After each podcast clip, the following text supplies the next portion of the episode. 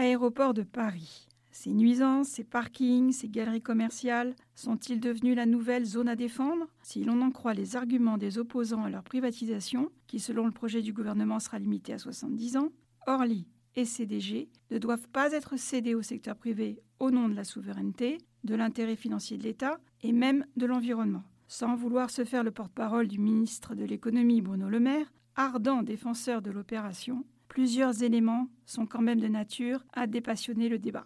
D'abord, l'argument stratégique. ADP n'est pas un élément de la souveraineté française. Seules les frontières du pays le sont. Or, rien ne change concernant ces dernières. Leur contrôle continuera d'être exercé par les services de l'État, que ce soit la police, les douanes ou les contrôleurs aériens. Quant aux activités commerciales des aéroports, elles ne sont pas stratégiques. Rien que la gestion des commerces et services, du parc immobilier et des activités internationales représente 60% de l'activité d'ADP et même plus de 70% de son résultat opérationnel. Le reste provient des redevances aéronautiques. À cet égard, pour parer au risque de flambée intempestive des tarifs qui se répercuteraient inévitablement sur les billets d'avion, le futur cahier des charges prévoit un droit de regard de l'État sur leur évolution tous les cinq ans. La leçon du précédent des concessions autoroutières semble tirée. Enfin, autre garde-fou prévu dans la loi, tout changement de contrôle ultérieur de l'actionnariat devra être autorisé par les services publics. Ensuite, il y a l'argument de l'intérêt financier. Certains font valoir que l'opération ne serait pas rentable pour l'État, qu'un dividende annuel récurrent de l'ordre de 174 millions l'année dernière vaut mieux qu'une unique recette de privatisation, même s'il est un montant espéré d'environ 10 milliards d'euros si on compte en plus la prime de contrôle. Mais c'est oublier que les dividendes, indexés aux résultats, sont aléatoires et peuvent tout aussi bien progresser que reculer. Et même si l'entreprise va mal, l'actionnaire doit remettre au pot.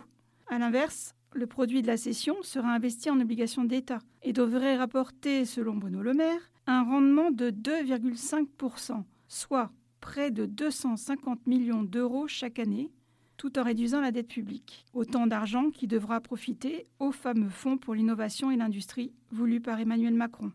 Reste enfin l'argument environnemental. Dans le cahier des charges du gouvernement, les contraintes en la matière sont strictement détaillées et toute infraction sera soumise à une sanction financière.